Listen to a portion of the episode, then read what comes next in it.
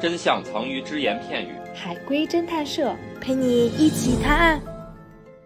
今天是社江给大家带来一个死而复生的故事。汤面是我在山脚等待探险的妻子归来，但是回来的探险队员却告诉我我的妻子遇难了。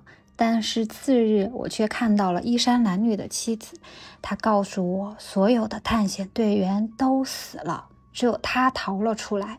看着妻子依然温柔的倒水给我压惊，我害怕极了。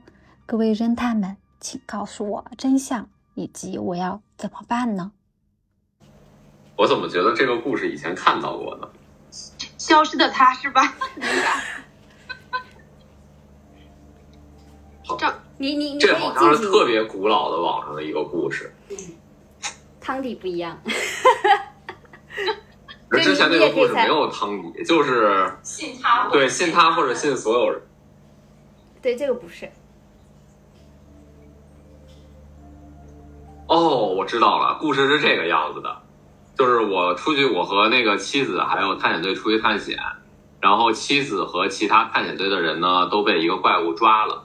怪物把妻子绑在了一条铁轨上，把那个其他的所有的人绑到了一条铁轨上，然后有一辆火车冲向了这个其他的所有人，然后他问我，呃，有一个扳手，你可以扳一把，要么撞死所有人，要么扳，要么扳过把手来救了所有人，但是撞死你的妻子。这个时候，两波亡魂分别过来问你，到底要不要扳这个把手？我选择把两个铁轨连到一起。那可是你的妻子呀！陷入了沉思。呃，我感觉这个也挺好的，要不我这个就先过了吧？我感觉我这个，我想换故事听听。这叫偷换概念，偷换一个电车难题的故事。是是她丈夫设的局吗？就是那个探险队员跟她丈夫什么都认识的吗？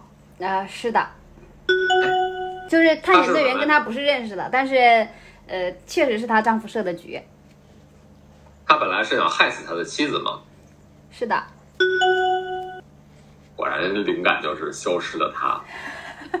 他妻子是嗯意外逃脱，还是他呃不对，这应该他妻子是意外逃脱的。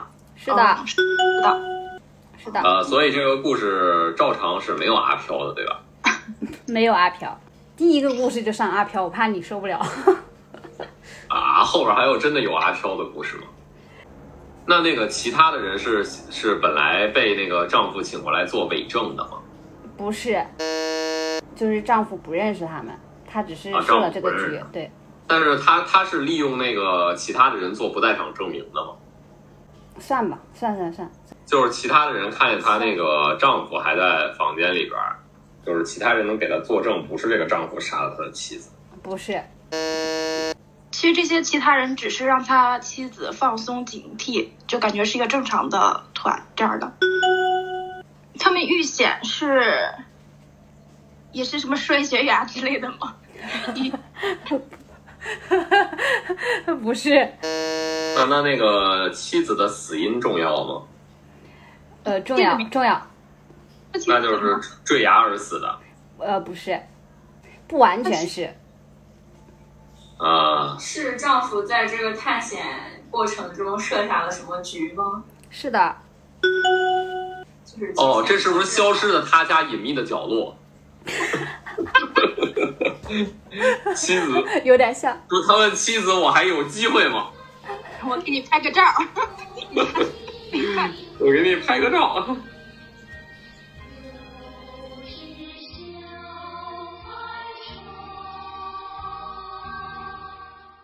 故事是这样的：我的妻子她很有钱，但她最近知道我欠了赌债，对我很生气，开始限制我的消费。这种女人真是太可恶了！有这么有钱都不给点小钱我花，亏我还天天说爱她，我一定要杀了她，得到她全部的遗产。不，我应该给她买一个巨额保险，再伪装成意外。于是我骗妻子说我已经悔过了，并安排一起去大自然探险、探散心。他很开心。到了之后，我先假装生病，无法跟探险队一起，还在他的保温杯里加上了安眠药。等他们都离开后，我也悄悄跟上。晚上制造出了野兽的声音，大家果然没来得及收拾行装，就四散躲开了，只留下熟睡的妻子。我把营地破坏，还将妻子的血迹弄得到处都是，随后再把她推下了山崖。次日，探险队回到了营地，看到一片狼藉，遍地都是血，以为我的妻子被野兽吃了。而被推下悬崖的妻子却奇迹般的生还了，也回到了营地。